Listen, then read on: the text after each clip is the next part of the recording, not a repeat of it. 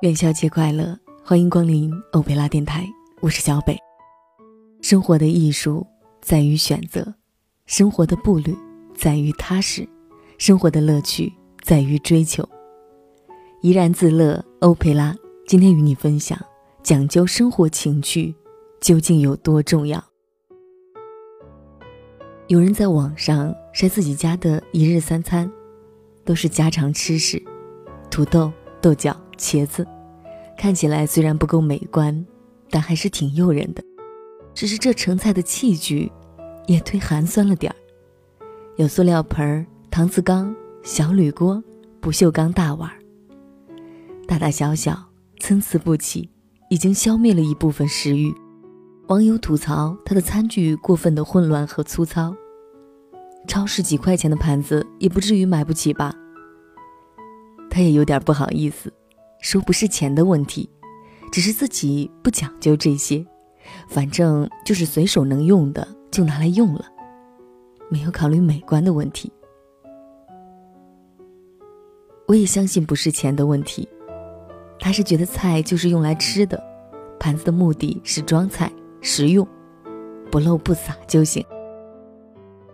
过度追求实用化的人都是这样，直奔目标而去。一些过程中的修饰和审美对他们都没有什么意义。我家有个亲戚，看存款是个有钱人，看居住环境是个穷人。上世纪八十年代的简装修，油漆斑驳的旧家具，大脑袋的电视机，比我们单位的扶贫对象过得还清贫。问他们怎么不拿出点钱装装房子呢？他们说。能住就行呗，也不是皇家贵族，住的那么好干什么？我还认识一个人，给自己的小女儿穿的破破烂烂，全身都是别人送的旧衣服，亲戚看不过眼，给孩子买点新衣服，却全被妈妈给人了。理由是，小孩子也不懂什么是美，而且长得快，买新衣服也是浪费。去饭店吃饭。隔壁桌一对小两口带着老两口，儿子每点一个菜就遭到当妈的反对。红烧肉四十八也太贵了，猪肉才多少钱一斤？有四十八在家里吃能吃好几顿。反正就是这种逻辑，什么都不如在家里吃便宜实惠。最后儿子生气了，丢下菜单，都不合算，那干脆回家吃得了。当妈的高兴了。我早就说回家吃，自己做才合算。情人节，同学想起老婆总抱怨自己不浪漫，就偷偷买了一束玫瑰送给老婆。老婆看都不看就扔到一边：“你有钱烧的呀。”他觉得玫瑰当不得吃，当不得喝，白浪费钱，第二天就凋谢了，还不如买点熟食更实惠呢。家里有个旧房子，常年出租，发现很多租客都有一种“不是我的房子，我就往死了糟践”的心态。每次搬家去收拾房子，都发现房间又脏又乱，也不知道怎么过得下去。就算不是自己的房子，可还是自己每天住在里面呀，自己看着就不难受吗？用网上流行的那句话来说，房子是租来的。可是日子不是啊，只有其中一个租户，我收房租的时候去过一次，人家把瓷砖擦得雪亮，简单的几件家具全部照着翠花的布巾，墙上贴了艺术气息的壁纸，整个房子马上就不一样了。我一激动，给免了几个月房租，不仅仅是因为他们改造了我的房子。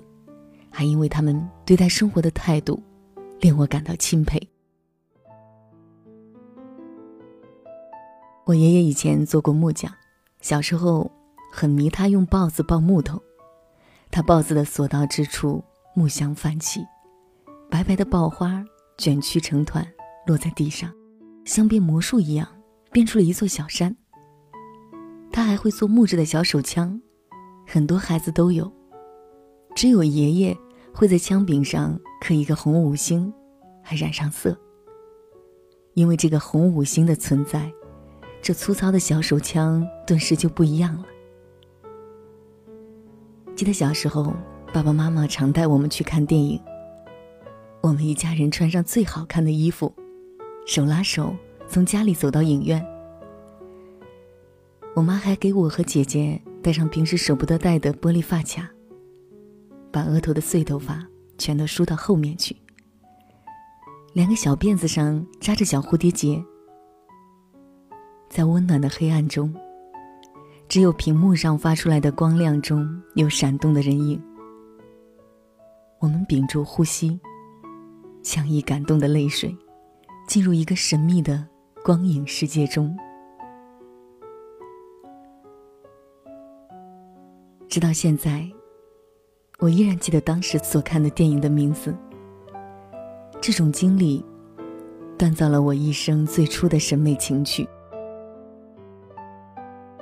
现在我偶尔也会买一些花插在花瓶中，即使它们明天就凋谢了。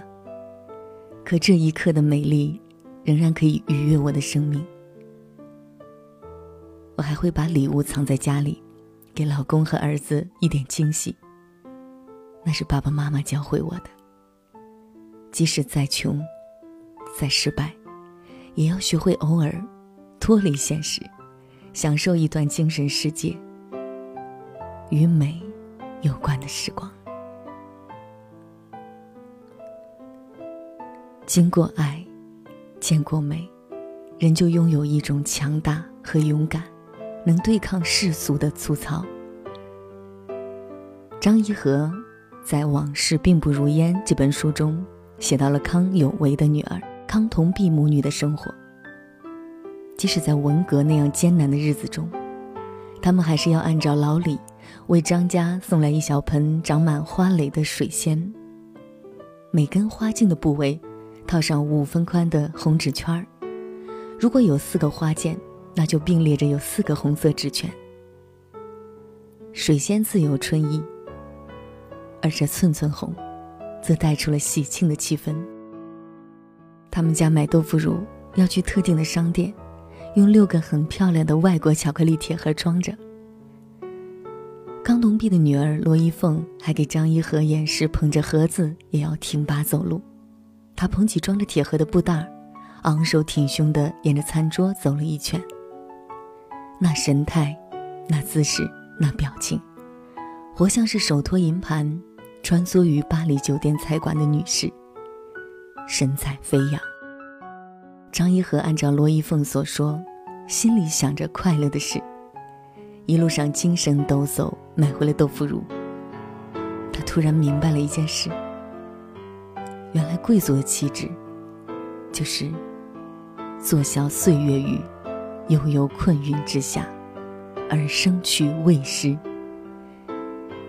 尽其可能的保留审美的人生态度和精致的生活艺术。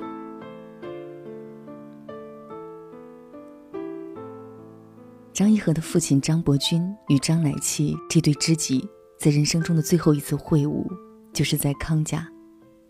张伯钧穿的是一身老旧的中式丝棉衣裤，唯恐走在街上目标太大，被人认出来惹麻烦。而张乃器穿的是洁白的西式衬衫、灰色毛衣和西装裤，外罩藏蓝呢子大衣。张一和问他。张伯伯，你怎么还是一副首长的样子？张乃器举着烟斗对张一和说：“这不是首长的样子，这是人的样子。即使在政治的阴霾中，末日的钟声已经敲响，他依然要活成人的样子。而人是什么样子？就是高贵的、坦荡的、真诚的、美丽的。”美食与美衣，全都能拯救人于沮丧之中。一个人专注于审美的过程，就是纳悦自己、滋养身心的过程。这个过程妙不可言。木心先生说：“没有审美力是绝症，知识也救不了。”现在很多人穷，往往穷的不是物质，而是精神。没有精气神儿，没有恰当的审美，生活剥落出最务实、最粗俗的一面。越来越追求实用化的背后，就是越来越平庸，越来越枯萎。要想活出人的样子，就要捡起曾经被遗落的审美。别管有钱没钱，都要偶尔穿得漂漂亮亮的去公园，听一场音乐会，享受一次在饭店吃饭的服务。优雅是一种姿态和专注，是以精神的丰盛来对抗现实的束缚。生活需要惊喜。也需要逃离，从鸡毛蒜皮的物质世界暂时逃离到精神的天堂中。哪怕明天依然什么改变都没有，你赢了这一天，也是胜利者。以上与各位分享的是来自晚睡的讲究生活情趣究竟有多重要。更多的正能量就在我们的网站三 w 点欧佩拉点 com。欧佩拉电台，或者是微信搜索“欧佩拉”，就是 O P E I L A 这几个字母，找到欧佩拉 Radio。其实很简单，其实很自然，两个人的爱由两人分担，其实并不难，是你太悲观。隔着一道墙，不跟谁分享，不想让你为难。你不再需要给我个答案。我想你是爱我的，我猜你也舍不得。但是怎么说，总觉得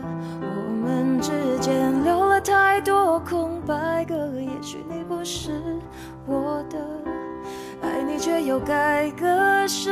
分开或许是选择，但它也可能是我们的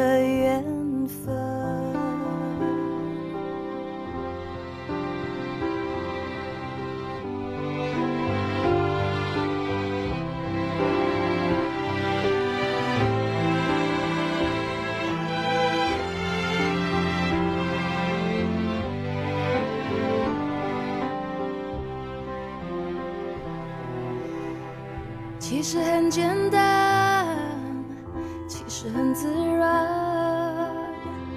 两个人的爱由两人分担，其实并不难，是你太悲观，隔着一道墙不跟谁分享，不想让